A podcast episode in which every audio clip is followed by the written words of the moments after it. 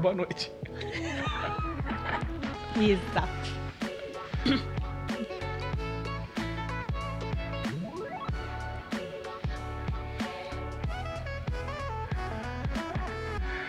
Sempre no mesmo horário, no mesmo canal. Que legal que a gente tá aqui com você mais uma noite aí. Obrigado pela sua participação. Que delícia ter você aqui e vocês, mas eu já falo com vocês aqui. Pode legal toda segunda, quarta, 20 horas, aí sempre ao vivo pelo YouTube, Spotify, você pode acompanhar a gente em todos os lugares. E olha, para participar no chat, eu quero muito a sua participação hoje com a gente. Você precisa ser inscrito aqui no canal. Então já faz a sua inscrição e já começa a participar dizendo de onde você tá falando e já vai dando seus pitacos aí nos assuntos aqui, se você acha que tá certo, se tá errado, o que, que você tá achando. É legal ter a tua opinião também. A gente coloca a nossa opinião jurídica aqui, mas a sua opinião também é muito importante. E a gente vai conversando e batendo um papo legal. Do meu lado, ela, linda, maravilhosa, competente, engraçada, Fernanda Ramos. Fala, Fê! Oi, Afonso, E tudo aí? bem? Que delícia ótimo. estar aqui mais uma vez. Que bom, obrigado você estar aqui, viu, Fê? Obrigada a você pelo convite. Parece que você tava passeando, foi viajar, pegou avião e não sei o quê, né? Afonso, você sabe, depois da nossa campanha aí, você sabe que foi difícil, Você né? precisava dar uma. Precisava dar uma relaxada, né? Mas já tô aqui firme Pois e é, a gente forte. sentiu falta de você por aqui. Firme e forte aqui, gente. Bom, e ela que hoje vai estrear aqui, né? Na verdade, primeira vez que ela vem, já tentava, tentava que ela vinha, mas agenda apertadíssima. Isis Fontinelli comigo aqui.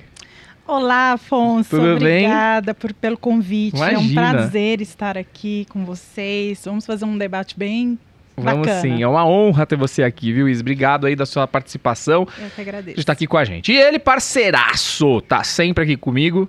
É, traz sempre as opiniões aí mais sensatas. Ele é todo, sabe, certinho aqui. A gente toca fogo no negócio aqui, a Fernanda, e ele vem e, e coloca o negócio Mas no agendário. Mas se precisar, vamos botar junto também. Ele coloca Não a gente no isso. trilho, né, Afonso? Ele põe a gente, ele fala, gente, vai- Gente, não. olha isso, né? Obrigado, Genarão, Que valeu. Isso, Afonso, estamos à disposição. Bom, e vocês já falei, então, inscre- se é, seja inscrito no canal, participa, manda mensagem, a gente vai conversando. Se tiver pergunta, manda também aí. Se eu não conseguir responder hoje, você sabe que o nosso time é, já separa e coloca aí num próximo programa. Fechou? Combinado? Bora começar? Bora Animadíssima? Lá. Opa! Será que as matérias estão quentes hoje aqui? Começa com briga, né? Briga de família de Eduardo. Gente, mas o Eduardo Costa, né, Fê? Você já fez harmonização facial? Não, eu não fiz. Ainda não, tá, gente? Ele parece que fez, né? Eu tava Nossa. vendo um dia desse foto dele, né? Ele fez tudo que ele tinha direito. né? Tudo, você acha? Ah, tá na ele é outra pessoa, Afonso. É verdade, mudou bastante. né? Ou ele sempre tá envolvido com harmonização facial, ou é mulher, sempre alguma confusão Ou cerveja, com ele, né? pinga. Cerveja, pinga. O negócio dele é polêmica, né? Sempre, sempre, sempre, sempre. Mas aqui parece que ele se encrencou, né, Isis? Aqui o negócio parece que esquentou Foi. pra ele. Porque, na verdade, é uma briga familiar aí. Eu vou até ler pra vocês. Ó. Briga na família de Eduardo Costa vira acusação de estelionato. Ele foi denunci- denunciado pela venda de um imóvel em 2015. Então, atenção você que vai comprar imóvel, que vai vender imóvel. Presta atenção, porque a encrenca aqui dele é grande. E você pode evitar tudo isso e a gente vai colocar tudo isso pra você aqui, ó. Uma briga generalizada na família de Eduardo Costa está por trás do processo em que o cantor sertanejo responderá à justiça em breve. O artista foi denunciado por estelionato pelo Ministério Público de Minas Gerais. Além dele, o cunhado Gustavo Caetano da Silva, casado com sua irmã Sara Costa, é sócio da empresa EC13 Produções Limitada. Também foi citado. A coluna do Léo Dias descobriu que Eduardo Costa está muito abalado com essa situação. Tudo bem que isso aqui foi no começo do ano, essa confusão toda, né? Pode ser que já desabalou um pouquinho. Mas no meio sertanejo de Belo Horizonte não se falava outra coisa. Todos estão surpresos com o processo. Amigos próximos a ele desconfiam de traição dentro da própria família do sertanejo, já que são testemunhas do que o cantor costuma assinar papéis sem conferi-los, pois sempre confiou nas pessoas que estão ao seu redor administrando seus bens. Genário, você que mexe com muito contrato, como é que é essa questão de assinar sem ler? É muito comum? É muito comum. Sério? Principalmente para famoso, né? Que conta com uma, assessor- com uma assessoria. Acha que já foi visto pensa tal? que já foi analisado, mas nunca assine sem ler. Você tem que ler todos os documentos, principalmente para compra de um imóvel. E as né? pessoas acham que é um brincadeira, né? Assina assim, pra... ah, tô passando todos os meus bens pra você. E na verdade, Acabou. numa dessa, tá passando mesmo. Exatamente. É verdade. É, e, o- e o Eduardo Costa já tem um histórico na nossa região lá de Belo Horizonte de problemas com imóvel, né? verdade, isso é de Minas, verdade. É, ele teve um problema recente também com o goleiro, com o atacante Fábio Júnior do Cruzeiro, a respeito de uma compra de uma casa na Pampulha, que comprou e não pagou, e tomou posse antes de ter pago. Teve um problema em Capitólio, que é em Escarpas do Lago, que ele ele tem uma mansão lá e pediu à prefeitura para que isentasse ele do pagamento de IPTU porque ele era famoso. Olha! Então tá, né? E ele trazia Olha glamour isso. para o condomínio. que glamour, hein? Que glamour. Então ele já Não, tem então, Aí. é, eu sou famosa. Pede, pede, então. pede no seu condomínio. Você traz glamour Pois ó, pro é, condomínio, Pois pô. é, olha, eu sou famosa, eu não quero pagar condomínio. Então ele já tem um históricozinho de problema com o imóvel, sabe? Mas aqui, deixa eu entender o que, que foi que aconteceu aqui, ó. É, há alguns meses a coluna tenta contato, mas não conseguiu. É apenas uma das questões que abalaram a família. Eduardo Costa fez um contrato de compra e venda em 2015, adquirindo um imóvel no valor de 9 milhões no bairro Bandeirantes de Belo Horizonte. Como parte do pagamento, 5,6 milhões, ele e o sócio ofereceram outro imóvel localizado em Piumhi, no mesmo estado. Nego- Não sei se chama Piumhi. É Piuí. Piuí? É onde Piuí. fica Escarpas do Lago, Ah, né? Piuí. Na negociação, eles teriam omitido que o imóvel era objeto de uma ação de reintegração de posse desde 2012 e também era alvo de outra ação pública desde 2013. Segundo a promotoria, foi omitido de forma dolosa se tratar de bem litigioso, obtendo vantagem ilícita em prejuízo das vítimas. Gustavo assinou o contrato como testemunha participando da negociação. De acordo com pessoas próximas ao artista, ele quem intermediou a venda de Eduardo Costa, que assinou todos os documentos. Por fim, o Ministério Público pediu a condenação do cantor e do sócio e quer que eles sejam citados para acompanhar o devido processo legal.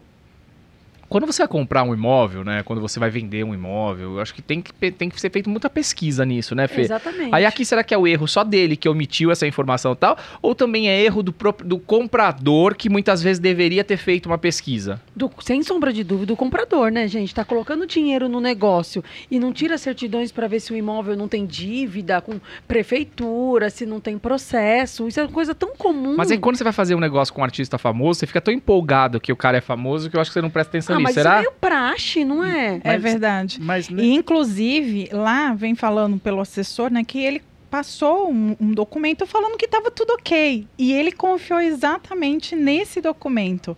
Mas é como a Fernanda falou, não tem que desconfiar de tudo, né? Não É. tem jeito, não é porque é famoso, né? Mas acha que é famoso, ganha dinheiro e tal, tá tudo certo, Que que né? você É, e Milionário. te- pode pedir para isentar do Sim. condomínio, né, Afonso? Não que é famoso, Absurdo. como assim? esse caso específico é essa casa que ele comprou do atacante Fábio Júnior. Ah, essa casa. olha Isso, só. exatamente essa casa. É um Tá. enrosco, então. Mas eles, eles partem do pressuposto que por ser uma pessoa pública não existe esse tipo de problema. Lógico Mas que existe. Mas é lógico que existe. Imagina. Uai, se a gente. Uai, eu tô até falando mineiro aqui. Ah, É, se a gente for pensar ultimamente aqui no programa, fala aí. Cláudia Leite deve condomínio, Whindersson Nunes, deve Nunes, condomínio. Um monte de É, artista. Fala aí, tem vários outros que não, que não pagam condomínio. Acho que Léo Santana também, Gente, que não toda sei, hora não sei. artista, artista é Toda gente hora. como a gente. É. não- não A é? Pandemia, então, quebrou as Opa! pernas dos caras, meu. Com certeza. Então é indispensável. Tem que tirar todas as certidões. Exatamente. Certidão de ônus, a matrícula atualizada para ver se o imóvel realmente está, como a gente fala, livre e Exatamente. desembaraçado. Se não, depois de assinado o contrato, você vai verificar isso, começa-se uma briga como Provavelmente, se eles tivessem tirado as certidões cíveis, ia constar que tinha essa ação de reintegração de posse, ele já não ele teria feito essa compra.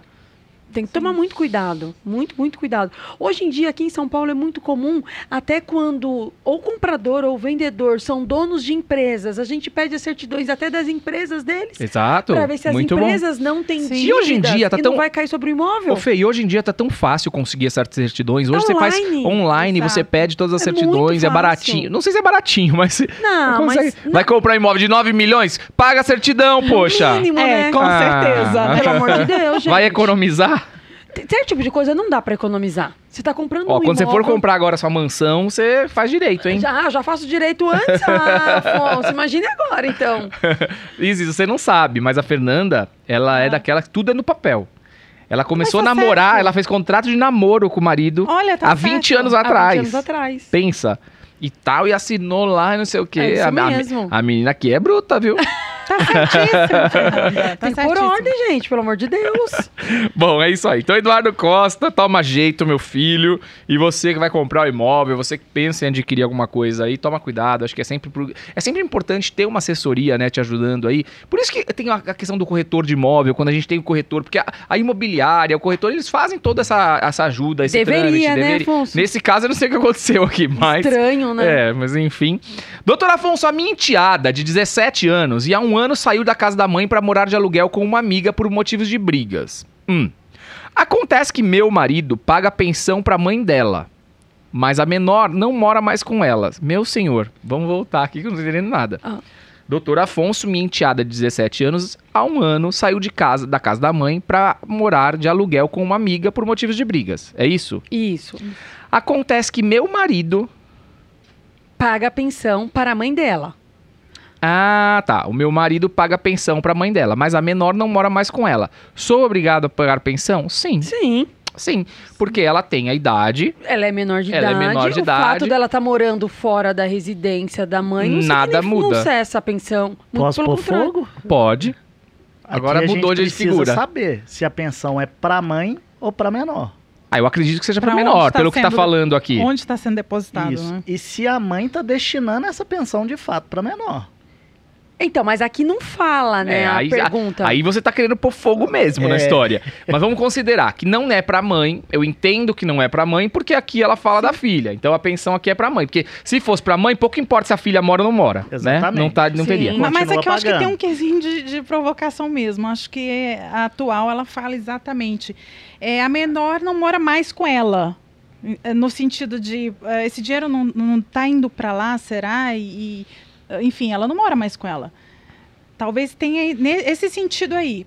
É que a gente não consegue saber, né, gente? é, ficou um Eu pouquinho. pen- Exato, eu penso o seguinte: é, a priori, a pensão existe, tem que dar a pensão da menor. O fato dela não estar morando Sim, mais na certeza. residência da mãe não muda.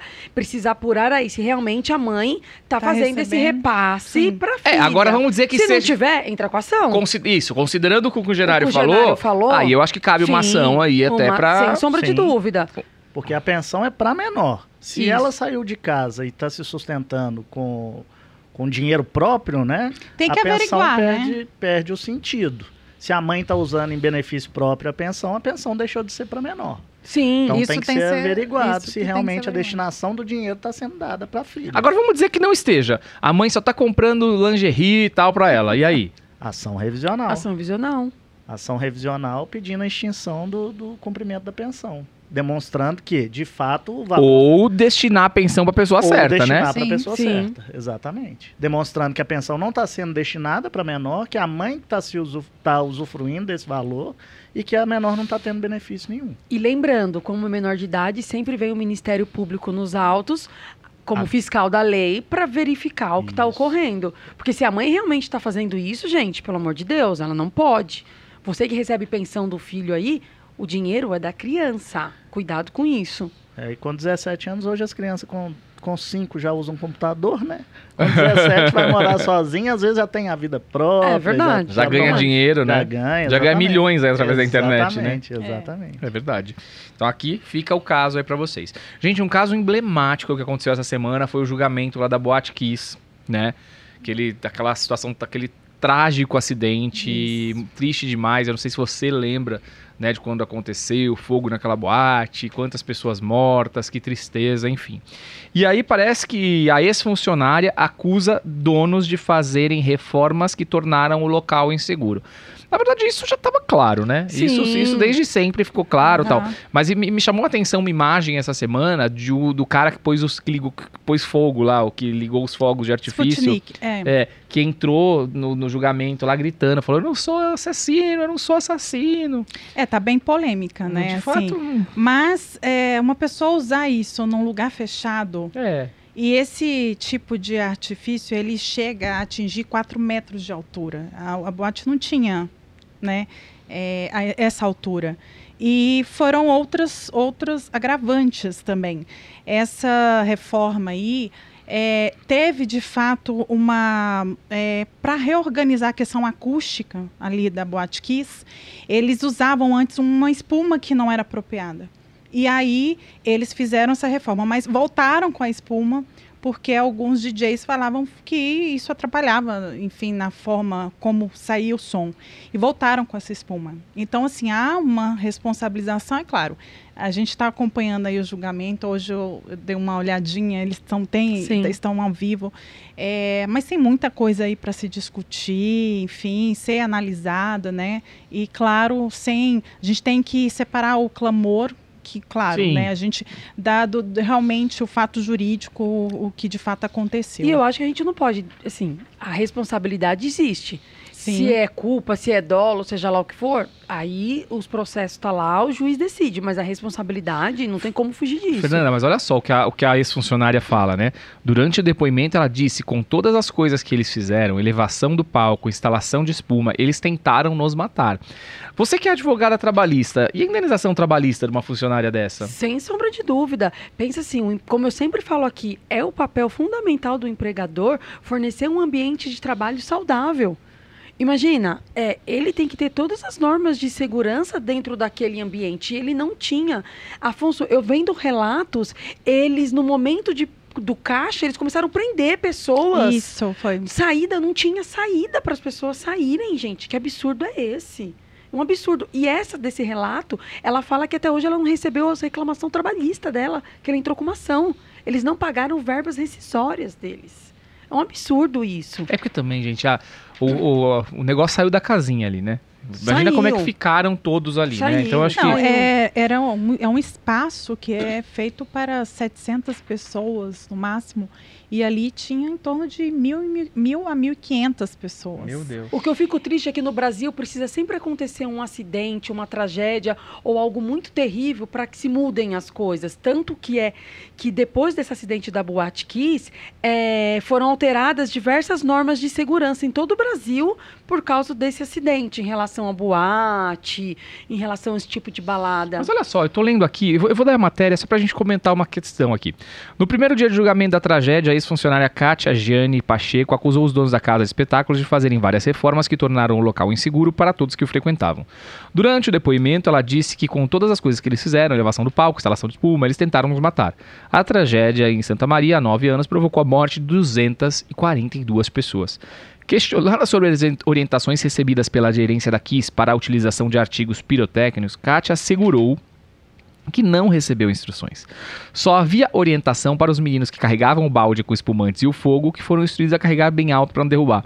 Mas posso falar uma coisa? Isso ainda existe em várias baladas aqui em São Paulo. Existe. Eu vejo muita balada que você. Pra... Hoje em dia as pessoas querem. Como é que é aquela palavra? Que não pode na OAB? Me fugiu a palavra agora. Ostentar. Ostentar. Então, pra ostentar, você pede a bebida mais cara, o balde mais caro, o combo mais caro, e aí quando te entregam, vem ainda com um artigo pirotécnico. Isso ainda Sim. é comum. Sim, sim. É Mas e comum aí? em todo- O que eu acho é o seguinte: eu acho que o pior problema aí é a omissão do Estado.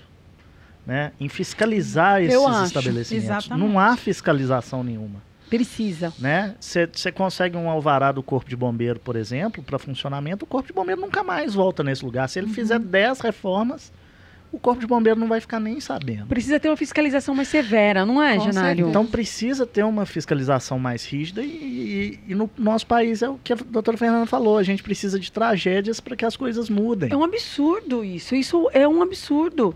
E deveria ser o contrário. Para se evitar a tragédia, deveria ter muito mais fiscalização. E, e essa questão, por exemplo, que o, que o Afonso está falando da ostentação, isso é comum, todo mundo sabe que existe. Não, Mas isso existe até hoje. E o perigo disso dentro da balada? Por exemplo, eu fui numa balada esses dias que veio a champanhe lá, não, não fui eu que pedi, mas eu vi chegar do meu lado com foguinho. Sim, é comum. no lugar é comum. fechado, É. É comum Perigo. no Eu nem me liguei, ó. Confesso pra vocês que tô me ligando agora. Em palcos, Sim, vê. dentro de boate, na ponta do palco, subia aquele, aquele, É verdade. aquelas é. faíscas É. quando o, o- o- o cantor ou quem fosse apresentar sobe no palco, sobe aquela faísca, fumaça. Isso não, é comum. sem contar que o básico, que é ter um local de saída De emergência. É, um- de emergência, só tinha um local. E, e como os seguranças, é, eles, não, eles não conseguiram se comunicar, os seguranças que estavam no palco e o pessoal que estava na porta, eles Bloqueavam não conseguiram entrada, se comunicar e bloqueavam a saída, porque queriam é, ver a comanda. Eles achavam que as pessoas estavam querendo sair Sa- sem pagar. Sabe o que é acontece? essa Por exemplo, sabe quando a gente vai pra navio? Eu não sei se vocês aí de Já casa foi. já foram pra navio, né? E no navio tem sempre aquele dia que você chega no navio, que você quer curtir, mas tem que fazer o ensaio lá. É. O... O primeiro dia, quando você Ah, chega. é insuportável aquilo, né? Mas tem que fazer. Então cada um vai pra um lugar, com o colete, põe o colete, vai pro lugar. Porque isso é o treinamento que se dá e eu acho certo. Por exemplo, aquele navio que afundou. Teve um aí que teve um problema. Não morreu ninguém, tal, tal, tal, acredito. Ou morreu? Eu já nem me lembro mais. Eu não lembro Qual desse esse caso? caso. Ué, gente, o navio agora que o homem entrou na costa lá. Lembro. Gente, o, o comandante fugiu do navio. Como vocês não lembram? O navio agora na Itália aí tem uns três anos, sei lá, quatro, Ah, cinco. sim. Ah, sim, peraí. Morreu Sim, alguém? quero- Não, não morreu, não. Não morreu Lembro, ninguém. Eu Não, esqueci o não. nome. Então, mas por quê? Porque existe esse Um treinamento, treinamento. o treinamento, tal, tal, tal. Numa boate, gente, quem é que faz treinamento que acha que vai pegar fogo? Ninguém. Então, assim, não estavam preparados. Isso é, é falta de preparo total. que não, tive, não tiveram, não tem preparo nenhum, enfim. Porque pensa, eu entendo o segurança que bloqueava a, a saída das pessoas. Pra ele, o emprego dele é esse. Ele tinha que bloquear. Ele não sabia o que estava acontecendo, pra todos os efeitos, né? Agora, porque não estava preparado. Houve uma não... má gestão, né? É, houve. A Is, que é especialista em gestão, advogada especialista em gestão, sabe bem disso, né? Então e o que outra, faltou foi não essa... comunicaram, né, que tava tendo incêndio, fogo lá E dentro. como que comunica?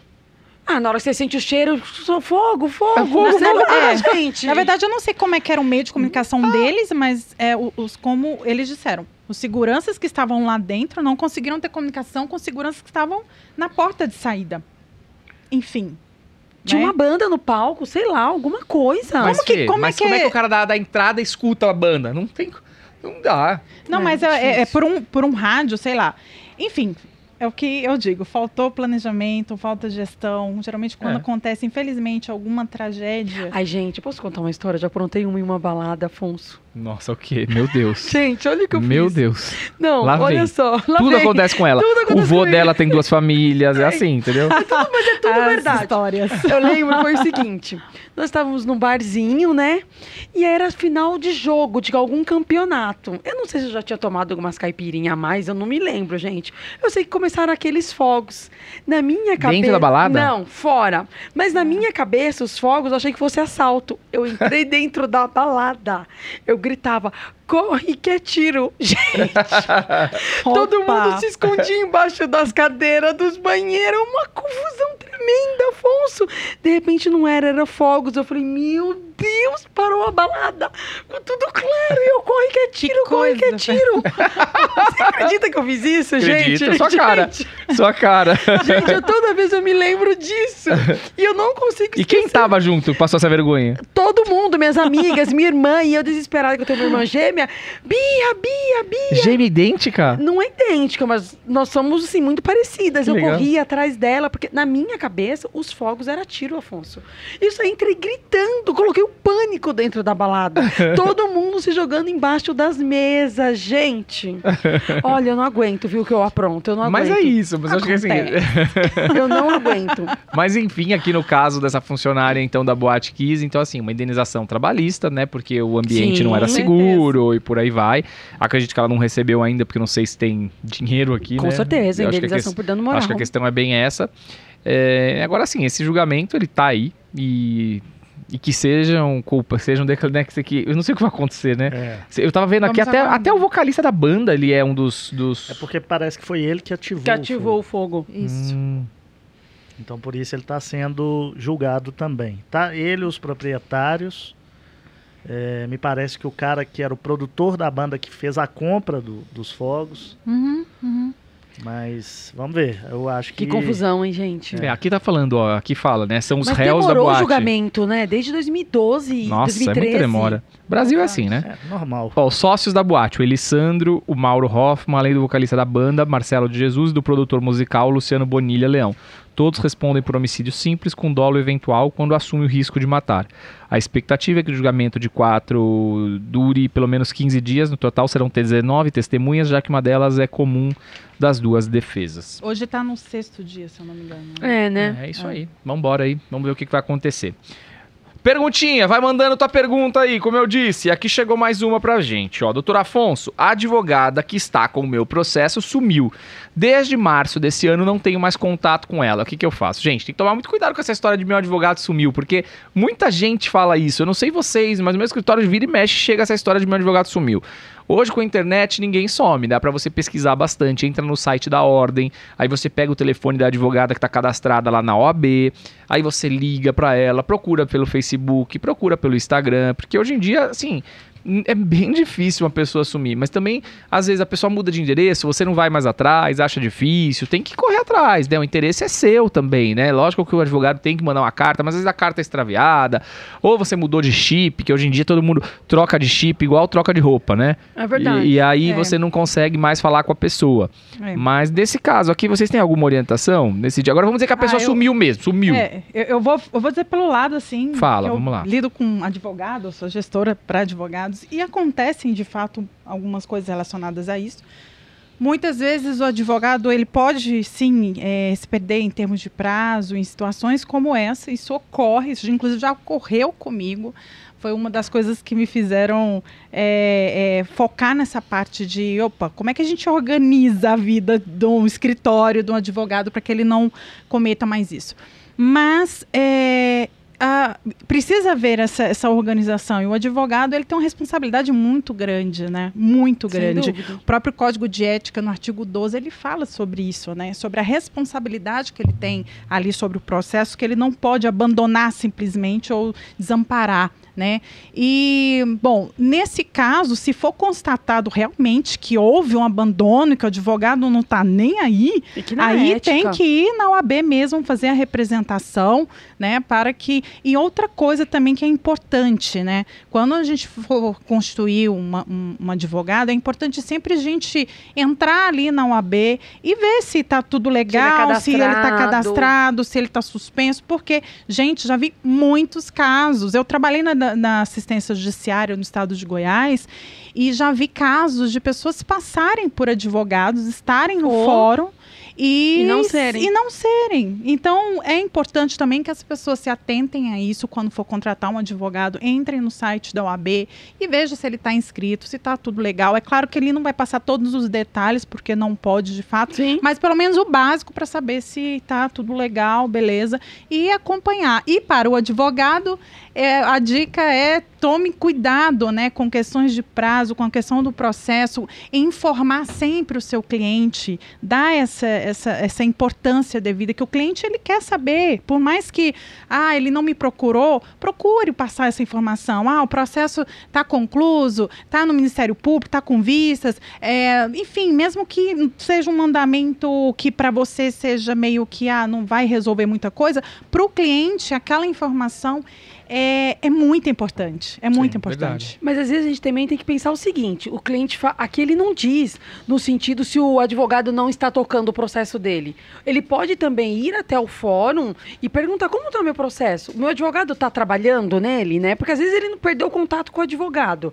Mas o advogado está tocando, está fazendo, tudo tem que ser feito. É. Porque muitas vezes eles mudam também de telefone o tempo inteiro e o próprio advogado não consegue o contato com o cliente, gente. Tem isso, Tem. tá? Eles somem. Tem, acontece mesmo. Acontece mesmo. Então, assim, verifica, vai até o cartório, pergunta, mas e o meu processo? Ele está cumprindo os prazos? Ele está fazendo tudo direitinho? Ah, ele está. Bom, tudo bem. Então agora eu vou na OAB para ver se eu localizo ele. Porque o trabalho dele está sendo feito. Porque muitas vezes eles mudam de telefone. É, então, assim, pelo que a Isis falou, o Fê falou aqui, na verdade, eu acho que a gente tem que ter certeza da informação, né? O teu advogado sumiu ou você que perdeu contato, e aí é- são coisas distintas.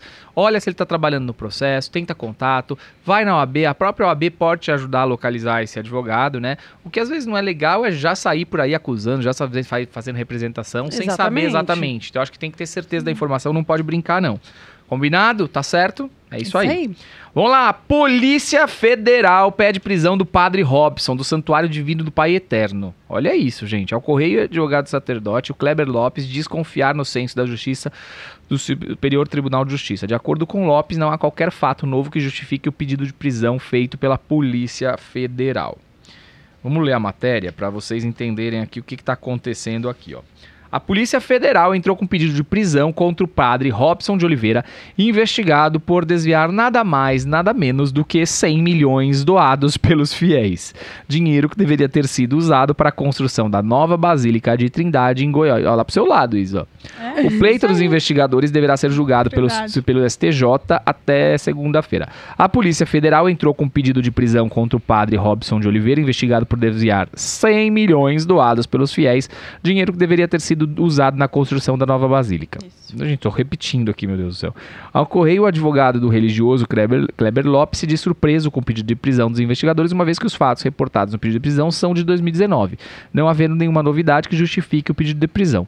Pela experiência que temos, vai indeferir esse pedido, tanto que nós já estamos nem sequer preparando o habeas corpus, diz que não vai prender o tal do, do pastor.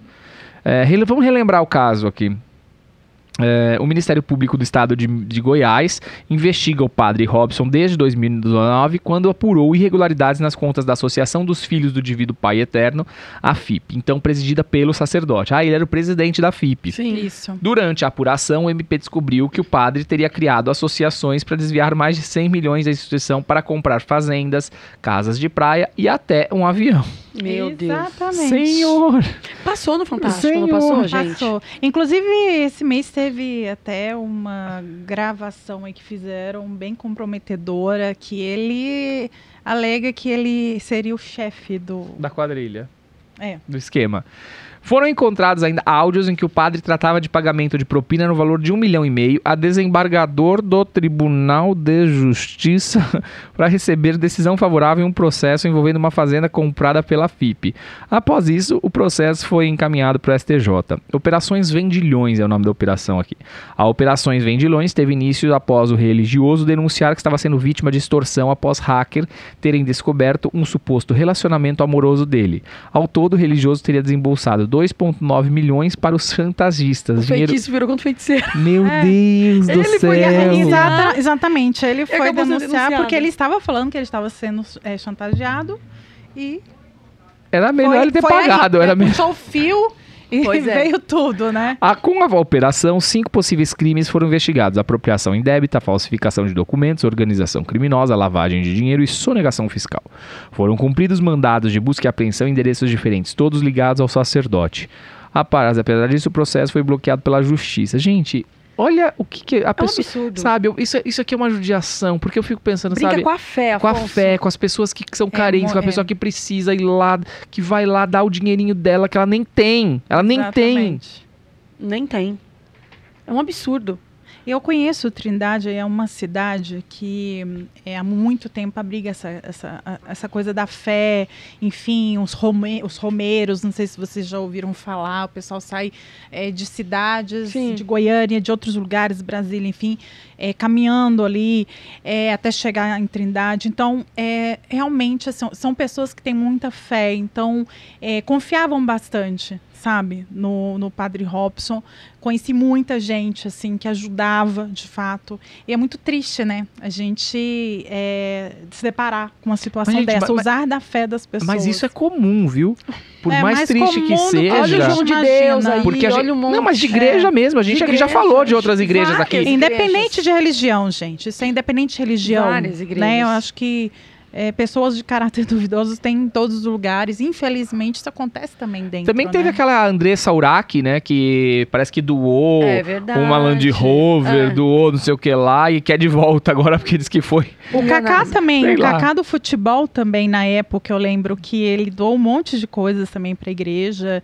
E foi encontrado o, o casal que era o pastor da igreja dele com dinheiro é, Na nas cueca. é, com a cueca, enfim. Eu É falar difícil, não É, é? pra não chorar. Enfim, na Genaro, o que você acha do dinheiro na cueca? Gente, até hoje acontece, né? É, pois é. Até É hoje comum. acontece. Continua É acontecendo. comum. Continua acontecendo e, e é o nosso Estado, mais uma vez, não fiscaliza.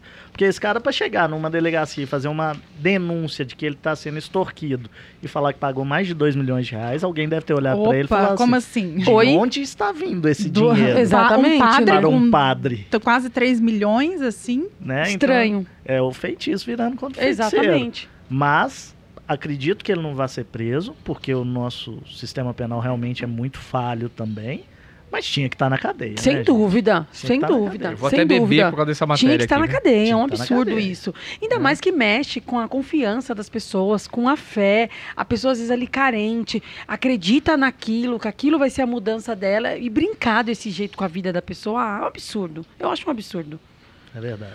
Bom, sabe aquele ditado? Em briga de marido e mulher, Ninguém mete a colher? Tem que meter sim. É isso? Tem que meter. Hoje eu também concordo com a Fernanda. Tem que meter, Afonso. Olha só, essa pergunta que vem pra gente aqui. Doutor Afonso, eu quero retirar uma queixa de agressão contra o meu atual companheiro. Não quero que ele vá preso. O que devo fazer? Mas e aí, gente? Se você fez uma queixa, é porque o homem fez alguma coisa. Agora fez as pazes, tá tudo bem, aí não quero que ele vá preso. Daqui a pouco ele te pega de novo. É, e hoje não é tão simples, né? Você, antes você ia lá e retirava, hoje você marcar uma audiência, tem todo um, um, é, um rito, né? Com certeza. Como que é? Porque- Então vamos explicar isso para as pessoas, para essa pessoa que tá ali e quer, né? É, como é que é que ela quer? Só as pessoas entenderem. A renúncia à representação, ela não é possível, tá, gente? Deixar claro isso pra vocês. Eu não posso ir lá, faço uma representação a princípio, ah, simplesmente não quero mais, pronto, acabou e tira. Não é assim que funciona Não, como no que é? nosso sistema judiciário. Então, só é possível se versar sobre crime de ação penal pública condicionada à representação da vítima, no caso de ameaça, como exemplo. E em regra, para o crime de ameaça, será possível representar a representação, mas no que se refere ao delito de lesão corporal, que é o caso aqui nosso contra a mulher, é, não é possível a renúncia à representação, visto que o Supremo Tribunal Federal fixou entendimento do sentido que é crime de ação penal pública incondicionada. E a Lei Maria da Penha, no artigo 16, fala o seguinte: artigo 16.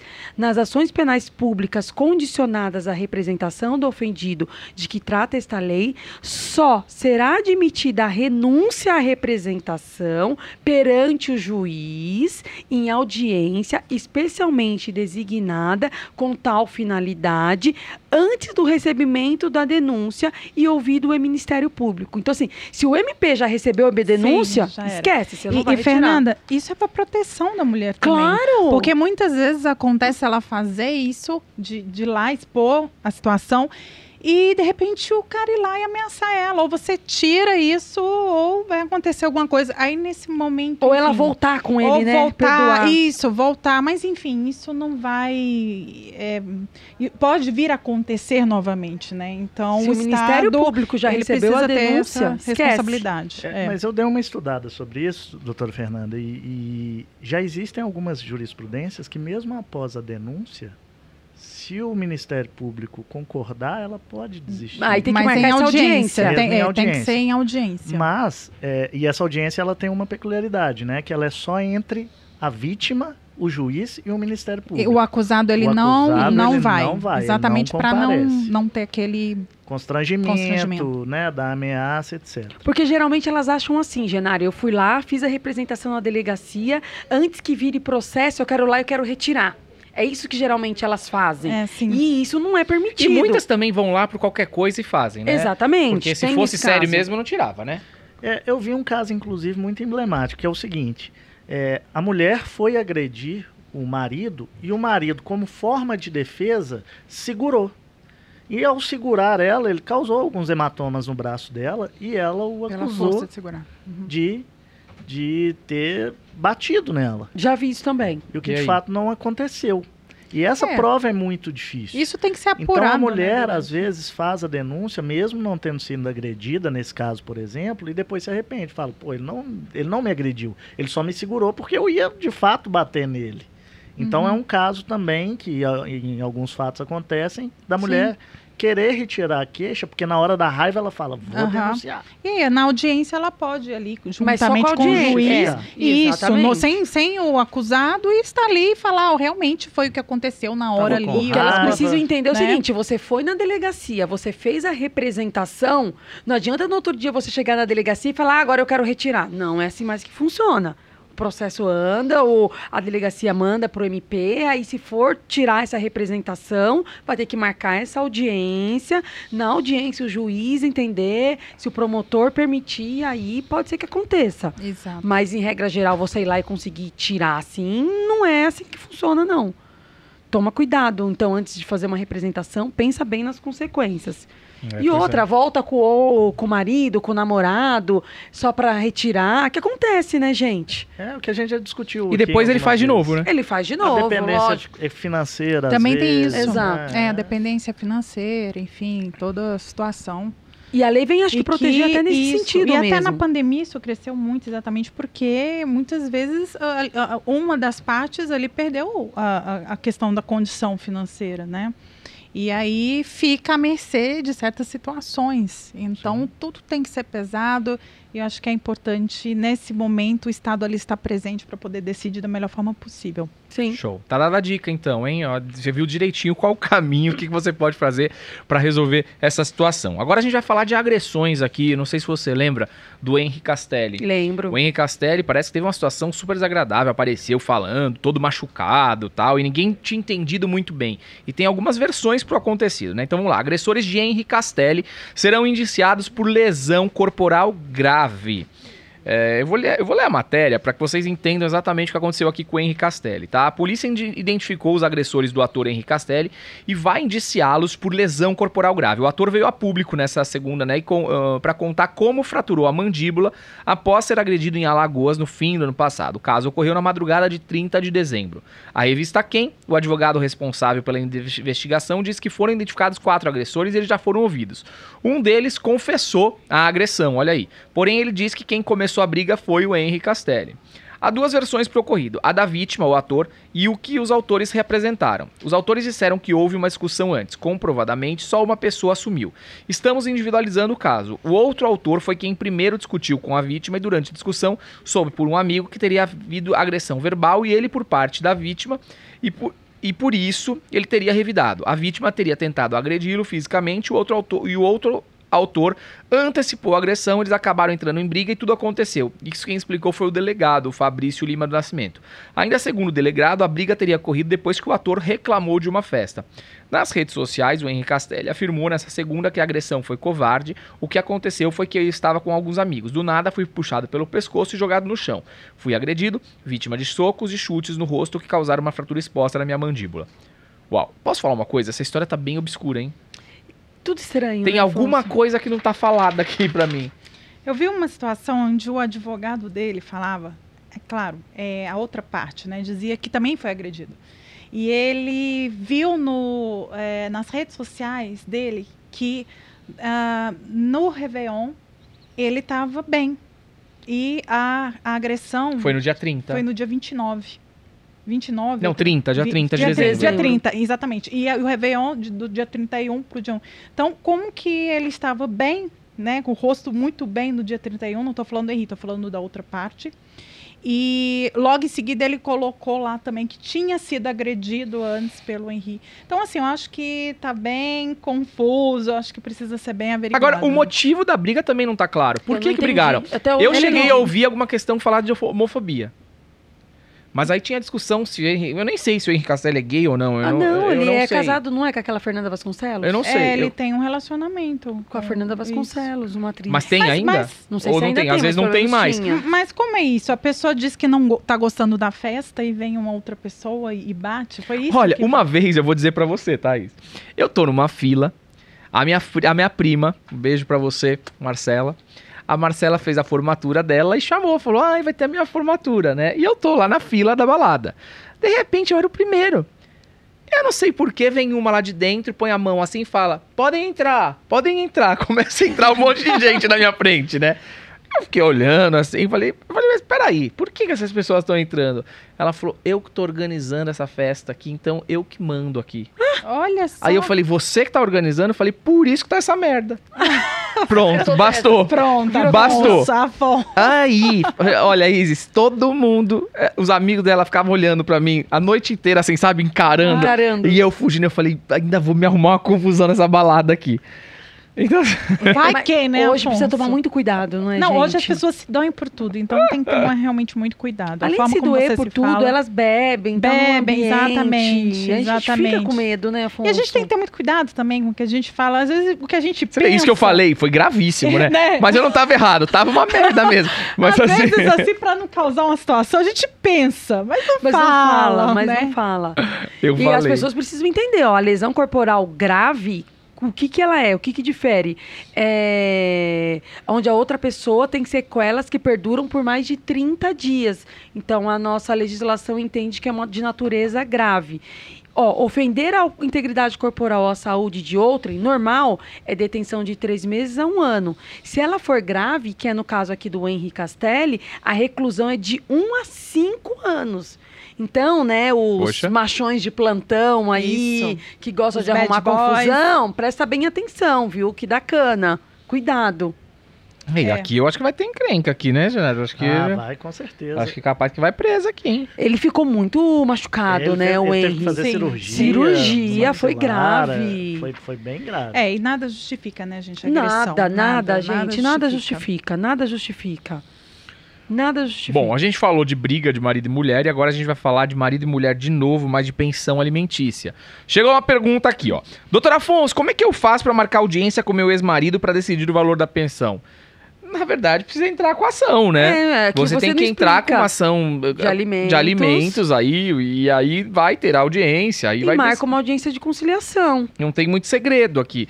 Mas precisa procurar um advogado especializado da área. Afonso que é advogado, um advogado civil, família, né? Um que atue na área de família. É sempre bom pegar um bom advogado, alguém que você confia tal, né? E se, se for enfim. consensual das duas partes, os dois entram com uma ação de alimentos, né? Deixando tudo em ordem, a forma que vai ser, vai ser paga. Lembrando que vem o Ministério Público porque tem menor. Não é vocês simplesmente decidirem o que vocês acham que é melhor para os dois. É o que é melhor para a criança. Entra junto e pede a homologação do juiz. Se o Ministério Público não for contra, provavelmente não vai ter problema nenhum. Vai Com vocês. fator da possibilidade e a necessidade, né? A Exatamente. possibilidade do- claro, do a pessoa a ganha 100 mil por mês, vai pagar uma pensão de mil? É, não e a necessidade do menor, né? Não faz muito sentido. Então essa pergunta Mas aqui eu acho que tá geral é tranquilo. Essa é facinho, tá? Agora vamos falar de realeza. Vamos falar da Opa, realeza aqui, ó. Adoro. A Meghan Markle ga- ganha batalha judicial contra o jornal britânico. Markle celebrou sua vitória e manifestou sua esperança de que a decisão mude a história dos tablo- tabloides. Esta é uma vitória pra mim, mas também essa é uma vitória pra mim, mas também pra qualquer um que tenha sentido medo de defender o que é justo. Ela é toda de fazer justiça Ela aí, é. né? Meu Deus do céu. Ela que era atriz, Ela tá revolucionando. é, né? ela tá fazendo encrenca. Revolucionou a Ela- realeza. ela- ela-. Ela Vamos destruiu lá a realeza, né? Se a gente for pensar, né? Que o, o príncipe lá se ficou avesso com a família, virou uma É. Renunciou, renunciou. Ela acabou com a, É, ela acabou com a realeza, viu? Ela Aqui. acabou Mas com a assim, monarquia. Tem né? as situações também. Não sei se vocês viram é, a entrevista dela com a Oprah. Eu não né? gostei. E Eu achei de- muito feio É, aquilo. e de fato, assim, ah, ela alega que houve, por parte da família real, preconceito, enfim, em relação a ela. A cor. Exatamente. E, enfim, ah, eu não sei se a decisão foi dela. Muitas vezes o próprio marido toma as dores, Mas né? aquele- E o que ele- aquele menino falou depois, ele se arrependeu. Quem? O, O, príncipe lá, o, o ex-príncipe, sei lá, eu, como ele chama? O Henry. gente? Henry. É o Henry. Harry. Harry, desculpa. O Harry, é Harry. Harry. Harry. Harry. O, o Harry, ele na verdade, eu vi que ele depois se arrependeu do que ele falou ali, porque ele falou muito mal do pai, ele falou mal do irmão. Gente, estraga uma família um negócio desse. Vocês assistiram Não acho que ele tá errado, se de fato aconteceu Sim. tudo aquilo, eu acho que ela tá E o- certa, o Harry mas sempre, na verdade, ele teve uma situação meio complicada com a família, principalmente depois da morte da, morte da mãe, princesa né? Diana, que ficou um pouquinho nebulosa aquela situação, né? Chegaram a dizer até que houve envolvimento da família, enfim, a gente É. existem inúmeras situações que a gente não sabe, enfim. Mas então... que eu achei a rainha muito fina com a resposta a tudo isso? Porque depois que veio a, a baila, né? Veio aí toda essa. eh, eh, Tudo que ela contou lá, a Megan, toda aquela exposição tal. A rainha, ao invés de vir e falar, não, isso não aconteceu, ou isso não, ela falou assim, eu nunca imaginei que ela sofria por isso, né? The Eu me- Crown, vocês assistiram The Crown? Eu me Muito so- bom. Gente, solidarizo. A Elizabeth é uma finesse, é um- ela tem um... Aquela série é muito boa. A, a forma como ela se expõe, a forma como ela fala, é tudo, sabe? Parece que é tudo pensado em detalhes. Ah, mas ela cresceu e ela cresceu rainha, né? assim, inclusive até no seriado mostra que ela não demonstra muita emoção e o Charlie sofria muito com isso, né, com a frieza que ele falava da mãe. É, mas ela sempre se mostrou uma pessoa muito equilibrada, muito equilibrada, muito É, porque pensa, numa situação fala. dessa do que a menina falou, É. da exposição, o neto ir lá e falar tudo aquilo, e ela vem e fala, nunca imaginei que ela sofria isso, tô sofrendo junto, né? Assim, E e- a, a Megan, pelo que Empatia, eu- né? A Megan, pelo que eu já vi, ela também vem de um histórico de problema familiar muito grande. Sim. Sim, Ela sim, sempre do teve pai. muitos problemas com o pai. E nesse caso aqui, eu acredito, inclusive, que foi o pai que realmente Teve divulgou intencionalmente. Não é igual ela fala que eles tiveram acesso e divulgaram sem autorização. Eu acho que o pai que mandou para os tabloides para efetivamente ser publicado. Lê a matéria, Afonso. Olha, eu não sei, eu não gostei muito disso aqui. Isso aqui me- não me soou muito bem. Ó. É, Londres, Reino Unido. A justiça britânica deu razão a Meghan, esposa do príncipe Harry, ao rejeitar o recurso apresentado por um jornal britânico condenado após publicar uma carta que a duquesa enviou ao pai. Merkel celebrou sua vitória e manifestou sua esperança de que a decisão mude a história dos tabloides.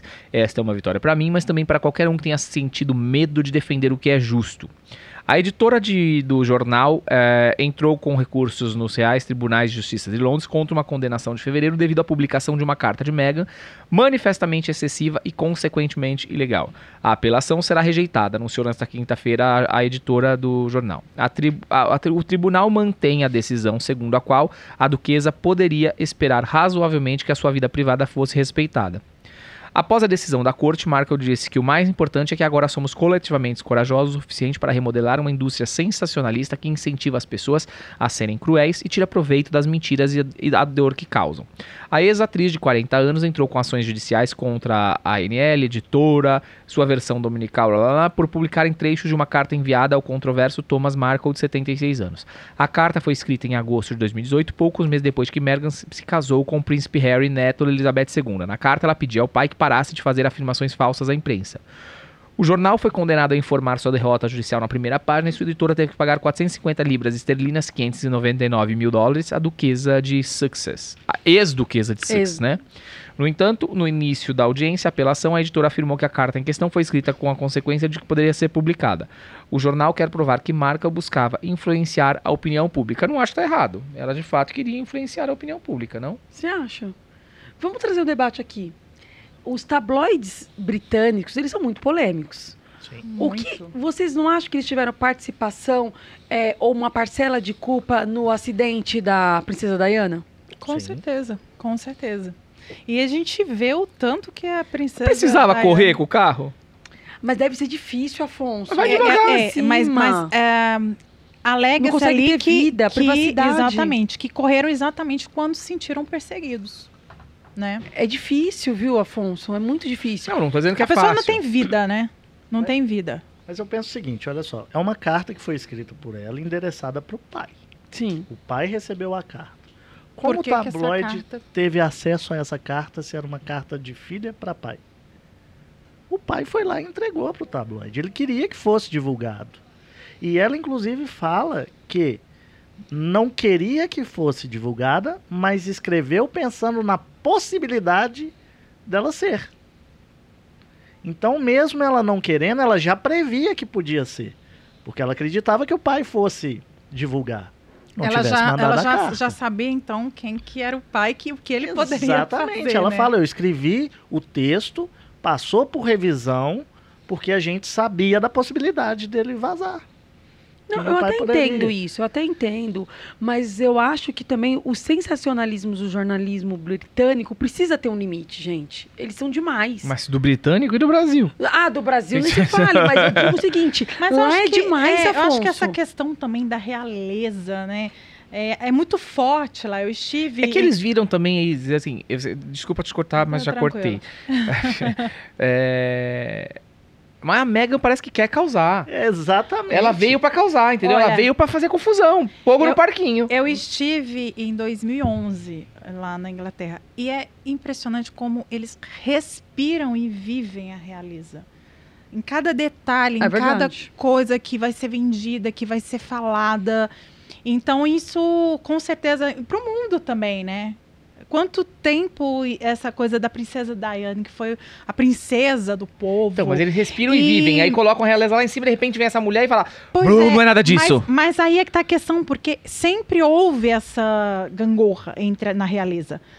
É, só que. Não por- tinham coragem. Exatamente. É, a princesa Diana mesmo, a gente pode ver é, em vários documentários o tanto de pressão que ela sofria. Eu Pra fiz- tudo. Ela, porque você tem que ser assim, porque você tem que agir assim, porque você não pode fazer assim. Então, imagina você estar na realeza, você só pode levantar da mesa depois que a rainha sair, ou seja, se ela ficar até duas horas da manhã, três horas da manhã e você morrendo de sono, você tem que ficar lá. Ah, mas aí eu discordo. Você entrou sabendo, a regra do jogo é clara. Não, é, não, é, tudo bem. Eu tô falando assim, detalhes. É claro, ela se apaixonou pelo pr- príncipe. É, Ela sabia o peso. Sabia desse peso. Mas assim, é muito difícil. A princesa. Diana, ela teve essa educação, de uma certa forma. Já ela não teve. É uma pessoa que vem do- da- de, de Hollywood, vive uma outra realidade, uma mulher independente. Uma mulher totalmente com outra cabeça. Seria muito difícil para ela conviver com aquilo ali. Ela, É, eu ela- com certeza, ela deve ter ficado ali num- numa situação, bom, eu amo esse cara, mas ao mesmo tempo eu não quero viver isso. Como é que vai ser? E com certeza muita coisa pesou, né? Então, enfim, a gente não sabe dos detalhes, a gente sabe que é, os tabloides britânicos realmente são muito inflamados. Eu fiz uma Mas- pesquisa aqui, ó, deixa eu Hum. trazer pra vocês, é, que os, os tabloides britânicos, eles vendem mais que os jornais sobre política e economia, como exemplo o The Sun. Sim. Trouxe um aqui, um, um número. Sun é o que mais vende, são cerca de 3 milhões de exemplares por dia que esse jornal vende. E o respeitado Financial Times, que não vende nem 700 mil. Olha a diferença. 700 mil Financial Times, que é um, um jornal super Resumindo, o povo lá é Gosta- fofoqueiro. Gosta de fofoca. O povo lá Ah. gosta da fofoca. É essa coisa da magia, É do- igual do- aqui. do- E da ela- monarquia. E a Mega, apesar de americana, entrou na onda. Eu, eu vou na mesma linha do Dr. Afonso. Eu sou. Eu tenho um defeito muito grande que é ser prático. Se ela queria falar alguma coisa com o pai dela e escreveu uma ligou? carta sabendo que ela poderia ser divulgada, gente. Não, aí ela pega e vai na, na, na ópera. Ô, ô, pai, aqui, deixa eu te falar. Para de falar isso. Não, ela vai escrever uma carta sabendo que ela pode ser divulgada. Eu acho que ela quer causar, de fato. Ela quis causar. Ela Eu quis e conseguiu.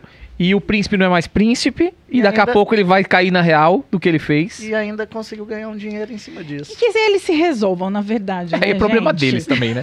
Porque, Nós não temos assim, nada a ver com isso. Não, Olha, ótimo. confins ali no, ali no meio mesmo, são muitas histórias que Ah, a gente não certeza, conhece, que a gente não certeza. sabe, então A fica não muito a noção. difícil a gente até né, entrar nesses detalhes aí. Mas é bom que traz Mas assunto é pra bom, nós com aqui, certeza. né? E é sempre muito bom nesse assunto Pois da é, realeza. eu é. adoro. Eu Inclusive, ganhei adoro. uma cachorrinha agora, coloquei o nome dela de Lady Di. Ah, mentira. Juro Mentira. pra você, Afonso. ela é. Porque, Eu assim, vi sua cachorrinha que ela- fofinha. ela Ela, é tem uma ca- Instagram? Ela é uma cavalier Fala o Instagram King, dela. né? É, tem Instagram. Tem- é, olha, é Lady, Lady, é, Lady D. Ponto, é, Cavalier King. E Olha. ela é da, da- das. É chique. é- ela é britânica, assim, ela é da Inglaterra. Então tinha que, então tinha que. Essa raça é, é, foi do Rei Charles, então, assim, ela, ela cresceu ali é, nesse meio. Então eu falei, gente. Eu adoro essas coisas relacionadas ao humano, sabe? E a princesa, a Lady Di, era uma pessoa muito humana Ah, sim. muito É humana. verdade. não tô falando nem da questão, ah, porque realeza é princesa. Eu, eu admirava demais. Então, é uma pessoa que realmente fez diferença. Ela, sim, Fez. ela fez muita diferença. É, mas essa mega a gente ainda vai saber o que, que ela veio, a, a, a que veio. É. Ainda não tá claro pra eu mim. tô na sua Veio pra linha. pôr fogo, agora na- vamos entender até onde. Eu tô na sua linha. Veio É. pra pôr fogo e destruir a, a E, o- e- e o monarquia. príncipe tá caindo, o príncipe tá indo. Tá indo na onda. Tá indo, é. Tá indo na onda. Bom, vai- vamos lá. Doutor Afonso, tem uma dívida com uma loja de móveis e estava em tentativa de negocia... tratativa de negociação. Agora recebi uma intimação para pagar a dívida e meus bens seriam penhorados. Acontece que não tenho como pagar a valor à vista. O que, que eu faço? Pede parcelamento. É. É, você pode negociar diretamente com o seu credor e hoje a gente tem uma prerrogativa do Código de Processo Civil Manda. que é depositar 30% do valor e dividir o saldo remanescente em seis vezes. É isso aí. Olha, aí, ótima, ótima Isso solução. Né? Então, processualmente, você pode ir lá pedir ao juiz o, o parcelamento desse débito, fazer um depósito judicial de 30% desse valor e que seja deferido o parcelamento do saldo em seis vezes. Isso mesmo. Se você não conseguir uma negociação direta com o seu credor e ele não abra mão de receber o parcelado, é uma opção. E isso eu uso muito na Justiça do Trabalho. Sim, Eu na Justiça do peço- Trabalho A é bem gente usual, usa verdade. também. Eu peço, por força do 769 lá no artigo, para colocar, utilizar o CPC e parcelar. Eu deposito os 30% e parcela o restante seis vezes. Tem juros, tudo direitinho, né? Sempre Sim, tem, todo sim. mês você tem que atualizar lá. Mas funciona, dá certo, sim. É uma ideia pra você, viu? Tá respondido. É isso aí. É, vamos lá, agora a gente vai falar um pouquinho de racismo, dessa questão aqui de racismo estrutural, enfim. Empresa de segurança envolvida na morte de Beto Freitas assina acordo milionário. Pra gente relembrar essa história aqui do Beto Freitas, né? O grupo Vetor, empresa de dois seguranças que espancaram e mataram João Alberto Silveira Freitas aos 40 anos e uma unidade do Carrefour de Porto Alegre em novembro de 2020, assinou um acordo de 1 milhão 790 mil na justiça nessa quinta-feira. A empresa se compromete a investir o valor no combate ao racismo estrutural, à discriminação e à violência e vai investir em educação e alimentação, de pessoas negras. O acordo foi firmado com a Defensoria Pública do Rio Grande do Sul e evita que a empresa seja cobrada judicialmente pelo caso. Então foi uma forma que eles encontraram aqui de não ter processo. E eu tal. gostei. É, eu acho Sim. que é bem punitivo, né? sem na dúvida, verdade. sem dúvida. Agora vamos relembrar, esse caso foi aquele rapaz negro, tal, que tava no Carrefour, né? Tal, e o Carrefour sempre vem com uma hora ou outra, ou mata um cachorro, ou cachorro, mata não sei o que é lá. Tá difícil, Tá né? difícil lá, mas eu, né, acho que estão tentando aqui de uma forma ou de outra. Mas aqui não é o Carrefour, né? Aqui foi a empresa de segurança que teve a responsabilidade aqui de, de matar. Agora, só pra gente entender o que aconteceu nesse caso, né? Então, na verdade, não teve um, não teve um julgamento, não teve um processo, né, Fernanda? O que, que teve aqui nessa Na verdade, situação? as partes fizeram um acordo. E lá nesse acordo ficou decidido e combinado que você não vai ingressar com nenhuma ação, porque esse acordo que nós estamos fazendo aqui abrange qualquer possibilidade de ação. Mas no caso desse, a, a vítima não recebe uma indenização, a família da vítima, pela morte, né? Porque aqui parece que foi total destinado aí a essa causa aqui de, de investir não sei aqui, investir não sei ali. Então, aqui está dizendo em relação ao papel social. Eu entendi que esse TAC que foi feito foi em relação ao papel Esse social. TAC, O termo de ajuste de conduta deles aqui. Desculpa, desculpa, gente. É um termo de ajuste de conduta que eles fizeram aqui, que foi isso, né? Com o Ministério E, Público. exatamente, com o Ministério Público, que diz mais respeito, Afonso, em relação ao social, a, o papel social da empresa. É o que eu já digo aqui várias vezes. A que é o mais empresa- importante. Exatamente. A empresa exerce um papel social na nossa sociedade. Ela não tem que se preocupar somente com o meio ambiente. Ela precisa se preocupar em relação ao racismo, em relação a todo tipo de preconceito, a dar uma boa educação ali para os seus funcionários, treinamentos, que eu acho que é o que faltou aqui, né? Um bom treinamento. É, as empresas hoje elas precisam ter muito cuidado em relação a isso, né? Exatamente. a- principalmente co- como você é, ensinar os seus colaboradores a, a- a tratar bem todas as pessoas, independente de, de gênero, de raça, enfim. Exato. É, inclusive teve um caso, acho que foi na Zara também, né? Nossa, da É, Zara é, foi ridículo. Foi, da Foi a Zara. delegada, não foi? A Exa- delegada. Exatamente. Deram azar que foi a delegada. Foi. Então, a gente está no momento que as empresas elas precisam repensar muito. Nós precisamos repensar muita coisa. É, o que aconteceu nos Estado- Estados Unidos com o George Floyd foi uma, uma situação que acabou. É, é, não, não é que não é que é porque agora a coisa está assim. É porque não se via. Né? Eu acho que a coisa está tá, tá sendo mais escancarada. A gente está vendo que realmente existe esse racismo estrutural e que a gente precisa cuidar disso, a gente precisa se olhar e, e- e tentar, enquanto pessoas, melhorar. Né? A gente falar que não existe racismo, Ah, isso não existe. existe, é óbvio. Nós mesmos precisamos o tempo todo estarmos é, ali nos vigiando nesse sentido, para a gente poder fazer é, é, o que realmente precisa ser feito, as pessoas Claro. serem tratadas de formas iguais, independente do lugar. É claro, gente, existiu. é, eu, eu- inclusive, eu dou aula de diversidade também. é, eu tenho um- uma uma pós-graduação que eu criei, o Afonso até conhece na- no, no IPOG, que é, eu criei um curso de gestão, de, de gestão jurídica e lá eu falo também sobre diversidade dentro dos escritórios de advocacia. Alguns escritórios já estão muito cientes disso, né? E a gente tem que imaginar que 50% da nossa sociedade é, é, é, é, é é negra. E 50%, eu tô falando assim, que o, o, o restante é, é asiático, é branco, é isso, aquilo outro. E quando a gente entra nos locais, a gente mal vê isso. A gente, é, a- a- até pouco tempo atrás, nós estávamos numa situação onde o, o negro, ele era colocado no tronco, era escravizado. E essas pessoas, elas foram simplesmente jogadas na rua, porque quando houve a abolição da escravatura, eh, não tiveram nenhum suporte. Então, muitos deles, infelizmente, entraram no mundo do crime, não tiveram condições de se sustentar. E nós temos hoje essa dívida histórica.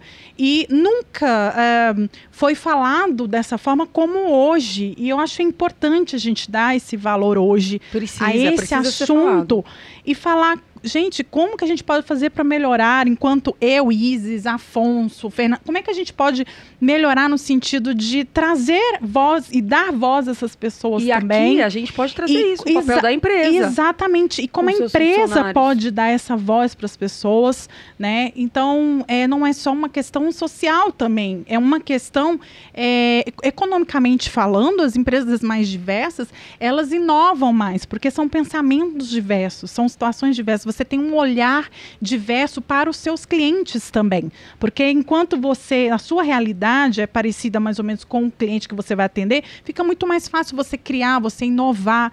Então, as empresas também trazem resultados muito positivos, Com certeza. né? Tem Com a impacto diversidade. econômico, social, nossa, Exatamente. ambiental. A- agora sim, né? Nesse caso aqui a gente falou de uma indenização pela morte de um senhor negro que foi assassinado, Exato. vamos dizer assim, né? Brutalmente assassinado, né? É, dentro de um hospital. Ele morreu. Quanto vale a vida deste senhor? Foi feito aí uma um acordo, um TAC. A gente não fala da indenização para a família dele. Por isso que eu tô não na dúvida fala. se teve ou é, não teve. Não fala aqui o Eu tô na TAC. dúvida, mas vamos dizer, o TAC aqui parece um milhão. Agora, o que, que vale mais, Fernanda? A vida de alguém ou uma pessoa perder a perna por um motivo X? É, é difícil mencionar, né, Afonso? Mas eu acho que os dois. Não, mas vamos dizer, a pessoa morreu. Ela não tá mais aqui. É difícil. Ela a foi vida, assassinada. Sem sombra né? de dúvida, é O vida. outro, vamos dizer assim, perdeu só a perna. Agora, só a perna, Afonso. Não, não é só a perna, mas perdeu a perna, né? Sim. Mas vamos dizer, o outro Tem perdeu a a vida, vida aí. toda, né? Ele tem a vida. E aí a gente vai pra uma outra matéria aqui, que aí é o que me diz o Brasil. Eu a que discrepância, a né? discrepância no Brasil e nos outros e nos outros lugares, né? Então olha só, uma mulher que pisou em prego dentro do mercado receberá uma indenização de 50, 50 milhões de reais. O homem perdeu a vida, foi feito um termo de ajuste de conduta de, de 1 milhão e 700 mil. A outra me perde a perna porque pisou num prego e não tô dizendo que não, não tem problema, assim, perdeu a perna, é gravíssimo, é culpa do mercado, tem que indenizar. Agora, o mercado de São Paulo, do Brasil, a pessoa morre, faz um TAC de 1 milhão e 700. O outro perde a perna nos Estados Unidos, é porque pisou num prego que tava ali no chão, que sabe lá Deus como aquele prego vai parar. Uma 50 indenização milhões. de 50 milhões de reais. E nós estamos falando de duas instituições que são par e par, né? Parecidas, é, É, parecidas. A gente tá falando de Carrefour e de Walmart. E, a- e a indenização à família do que morreu não passa disso também, não. Não passa de um milhão, um milhão e pouco, pelo que, que a gente tem acompanhado em termos de indenização, não vai passar disso. Isso que é o meu problema. É, eu vejo que as indenizações no Brasil, disso. elas não têm o caráter Sim. Punitivo, é, punitivo, de educacional, de, educar, né? Punitivo, de Mas verdade. também, assim, mi- o meu questionamento, realmente eu não, não sei. Talvez vocês sa- possam me responder. É, esse, essa pessoa, a família dessa pessoa, ela, ela tá sendo acompanhada por algum advogado? Porque tem, Pois tem- é, existe pode muito ser que não, também. pode ser Às que não. vezes a, a pessoa ali do, do prego, ela Pegou o advogado, o né? advogado, E a entendeu? outra pegou o advogado. Então, tem muito isso também, Tem. né? Mas é, isso é legal pra vocês aí de casa. É essa, essa, essa ponderação da Isis é bem importante, né? De quando vai escolher um advogado, tem que procurar, tem que pesquisar sobre o advogado, fazer direitinho, porque senão você acaba tendo. Não tô dizendo que nesse caso aqui do Carrefour seja É, isso. não Não, a sei, gente não tá dizendo não que é. sabe. Mas pode ser também. Eu vou, eu vou ler a matéria do, do Carrefour aqui, pra, do, do Walmart, na verdade. Então, a April Jones caminhava pelo Walmart quando pisou em um prego enferrujado, o que causou amputação da perna.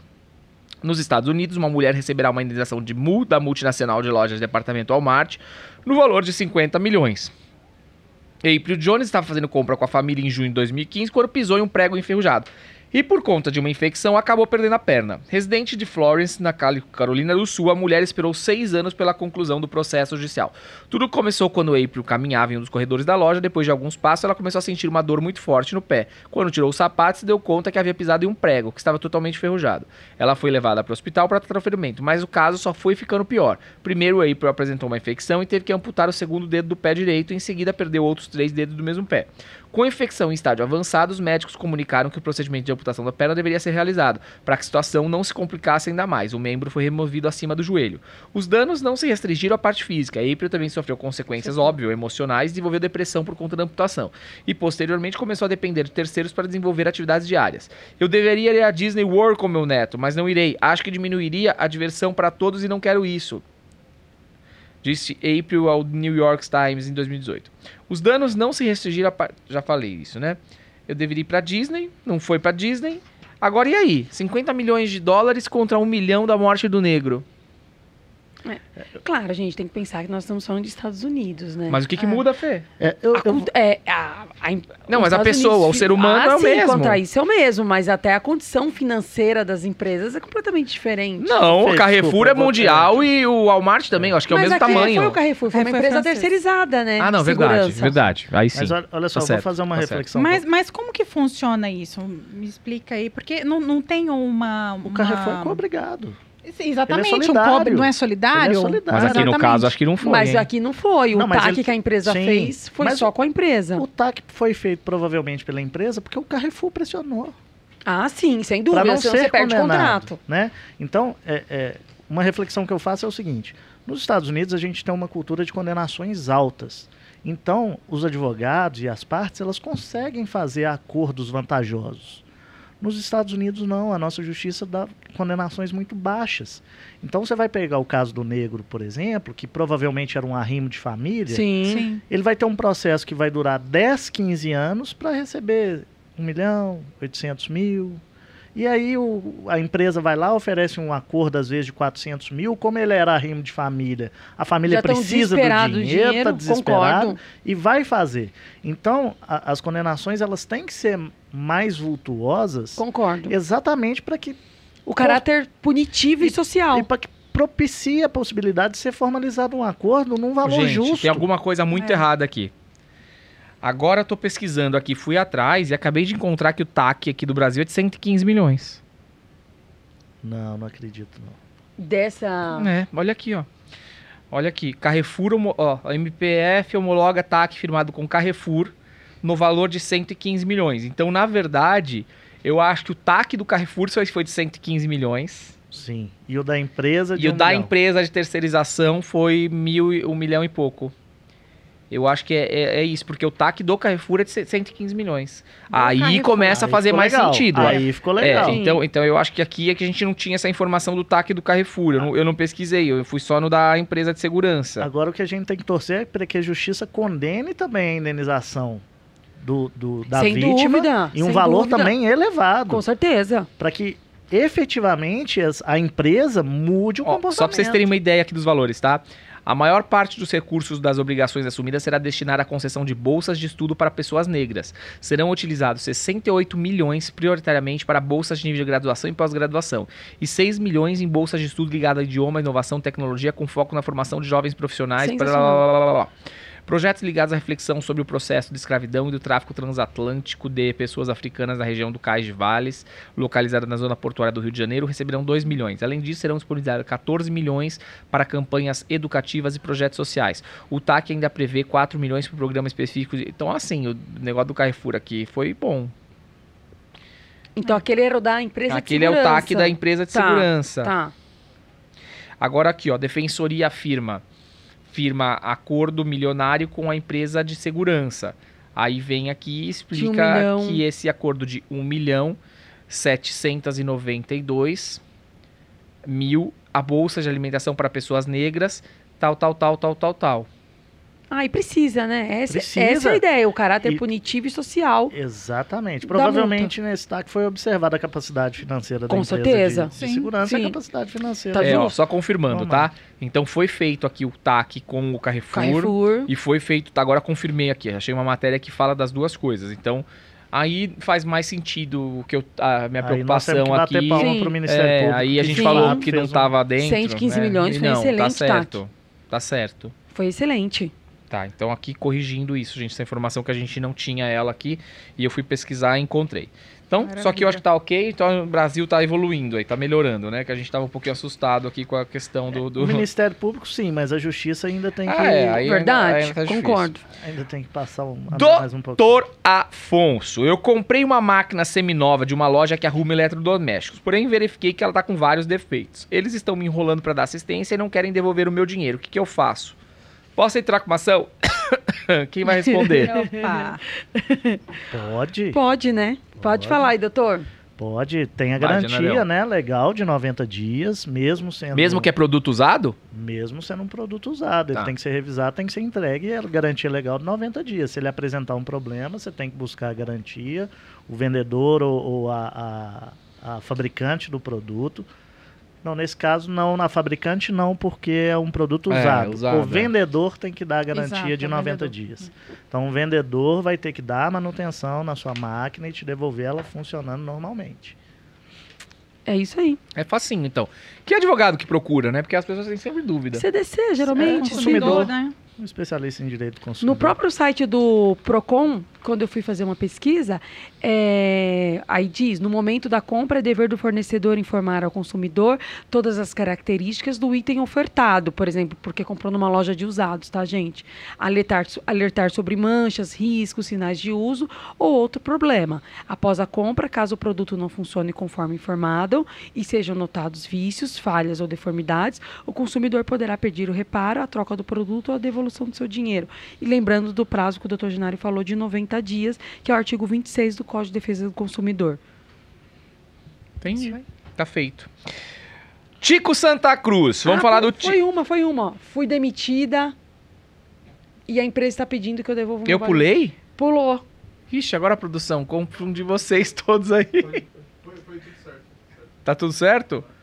Não, mas eu pulei um aqui, ó. Doutor Afonso, fui demitida, a empresa tá não sei o que lá. Ah, pulamos junto? então tá.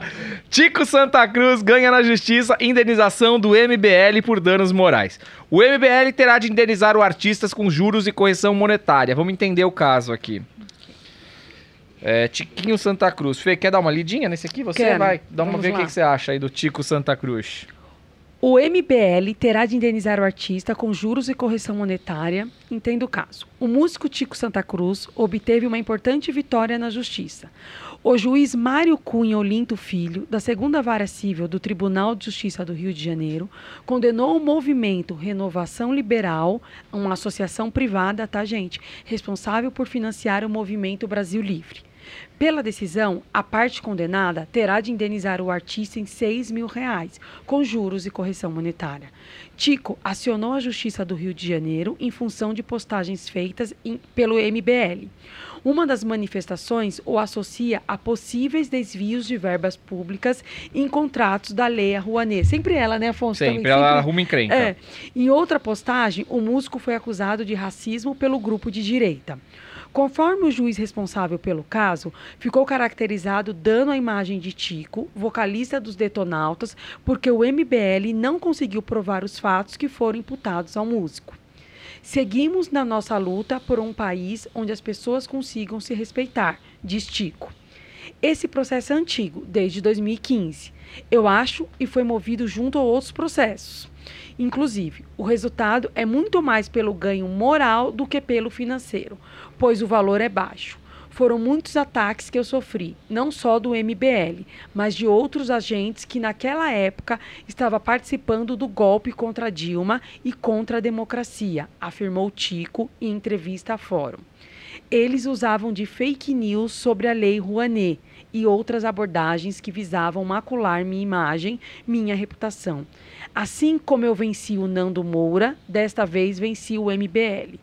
Todos os outros processos que foram movidos certamente terão o mesmo resultado, porque é a verdade. Realmente, eu nunca recebi nenhum centavo da Lei Rouanet. Nunca recebi dinheiro de partido político para fazer qualquer movimentação em relação às minhas pautas como ativista, destacou o artista. Tico deu, dá um recado.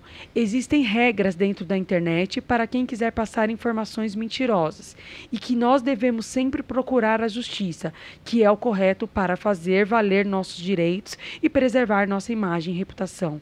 Seguimos na luta por um país onde as pessoas consigam se respeitar, ter divergências, mas conseguindo resolver essas di- divergências democraticamente e não com ataques ou com disseminação de informações mentirosas. Isso me prejudicou muito, prejudicou muitos detonautas, mas moralmente eu me sinto vitorioso, acresce- acrescentou o músico.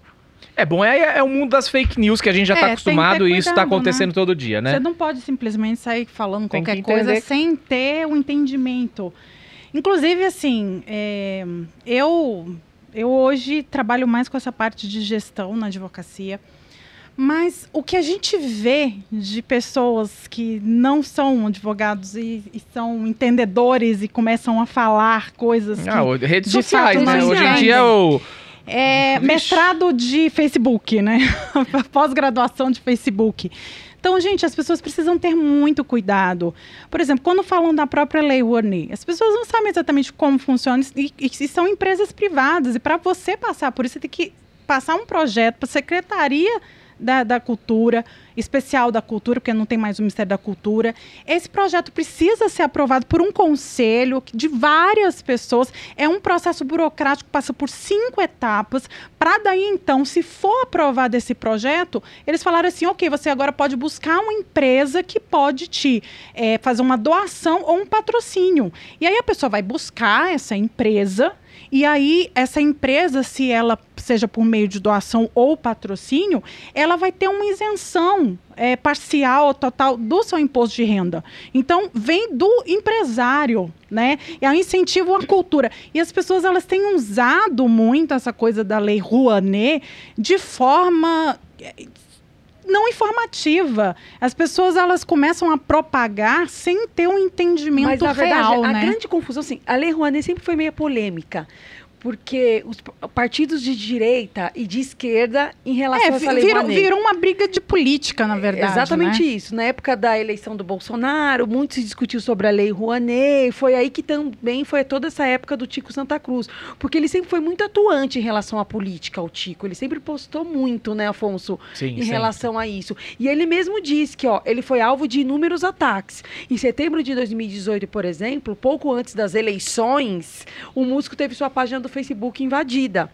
Na ocasião, sua foto de perfil foi trocada por uma de então candidato a presidente Cabo Daciolo. Então, quer dizer, hackearam. Nossa, Além de da um post fixado no topo da página com críticas à sua postura de apoiar o candidato a presidente do PDT, Ciro Gomes. Então, assim, foi muita briga política em relação a essa lei, a Rouanet.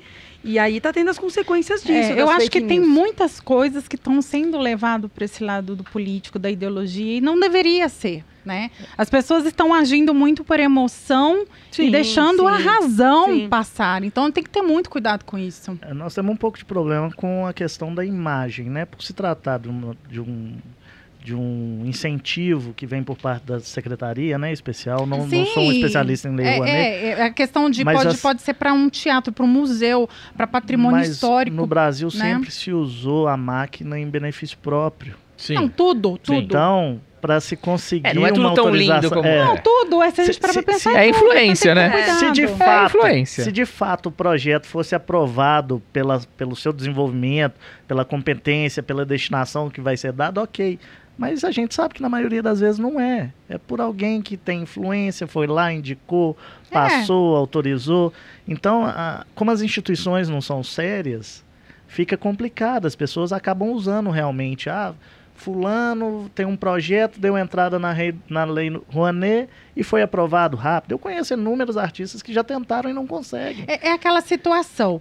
A Constituição é linda, mas como é que a gente, se a gente cumpre realmente ela ou não, se a gente for se pegar cada lei que, é, é, sabe, as pessoas colocam de uma forma de, ah, tudo aqui no Brasil é, vai dar errado. É, a- as leis, Mas muitas é que a gente tá muito descrente, né? É, E- então, Porque se a assim- Lei Rouanet, você utiliza ela da forma que ela foi idealizada, ela é sensacional. Ela é linda, ela é Estimula, linda. gente, estimula a cultura. Ela, ela, ela ajuda a parte do patrimônio histórico. Não é só te- é, é teatro, é Sim, cinema, sim. é, é eventos populares, é muita coisa. E hoje, inclusive, antigamente se é por projeto até 60 milhões. Hoje existe uma lei que se- seria um milhão, até um milhão. E muitos projetos, grandes projetos, acabam não acontecendo por conta dessa situação. Porque ah, não é a lei que precisa ser vista, entendeu? São as pessoas. É, essa É a é, eu acho que essa é a estrutura A, que máquina por ser- trás disso tudo, né? Exatamente. Então as pessoas. São as pecinhas, É, né? Então, quando alguém fala lei não, gente, peraí, vamos analisar caso a caso, né? Sim. Não vamos colocar tudo no mesmo balaio. E eu acho né? que é isso que aconteceu com o Tico. As falar? pessoas começaram a apontá-lo, dizendo que ele se utilizava da Lei Rouanet. E aqui ele comprovou que, olha, eu nunca utilizei da Lei Rouanet e vocês têm que me indenizar por isso. É muito pano pra manga, gente. Tem muito assunto Muito. pra falar. Podia fazer um programa inteiro da Lei Rouanet aqui, né? Monstro. Super. Perguntinha aqui, ó. Doutor Afonso, tô cumprindo aviso prévio. Tenho direito a folgar um domingo por mês? Trabalho em escala 6 por 1. Vai, Fê, essa vai direto pra você aí. Vamos lá, gente. Então, Vamos lá. ele, ele tá cumprindo aviso prévio. Tem direito a folgar um domingo por mês? Vamos lá, aqui ele não diz, tá? Eu- Se o aviso prévio foi iniciativa do dele, do trabalhador, ou se foi iniciativa do empregador.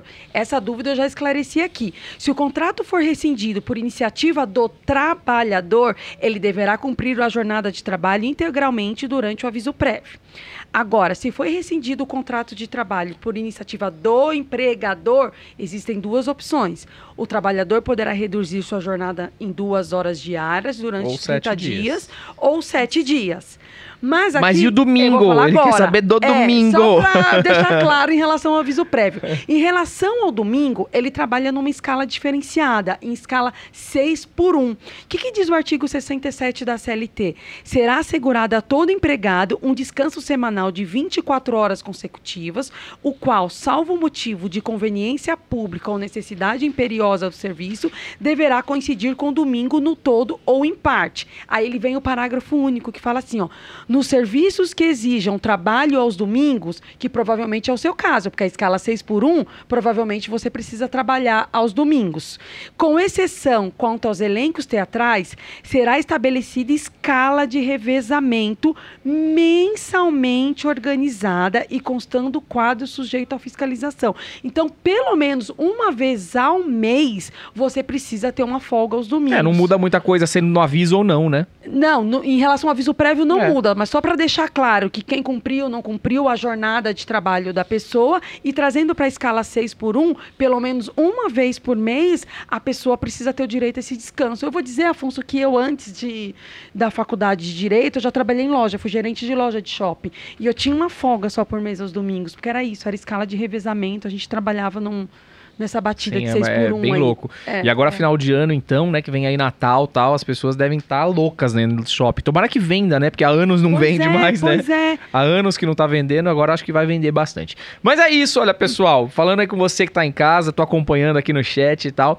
Obrigado aí da sua participação. Passa rapidinho aqui, nem parece que já tá chegando no final aqui, mas foi muito legal. Então, se você curtiu aí, já dá o seu like, já se inscreve no canal, compartilha esse vídeo, é isso. E obrigado aí da tua participação. Fê, foi bom demais ter você Sempre aqui. muito bom estar aqui com você é nota mil, tá sempre contribuindo, trazendo conteúdo aí, trazendo com a sua risada, alegria, à disposição. Isis, e aí, posso te chamar de novo ou você não vem mais? Ai, Afonso, agora já tô, só sou de casa, né? Fala, já tô com a roupa de ir. tô com a roupa de ir. Agradeço é, o seu convite, enfim, parceiro aí de, de eventos. É, a gente faz muita coisa junto. muita coisa junto aí, muito legal. E hum, este, este programa ele tem um conceito, um jeito muito bacana de levar assuntos sérios, né, de uma forma descontraída, de uma forma gostosa. Parabéns, parabéns. Obrigado. Valeu. Obrigada aí pelo convite. Imagina, feliz que você tá aqui com a gente. Genarião, Você é de casa, Eu né? sou de casa. É só chamar que eu tô aqui. Eu já saio de casa na segunda e na quarta com a roupa de Ah, isso aí.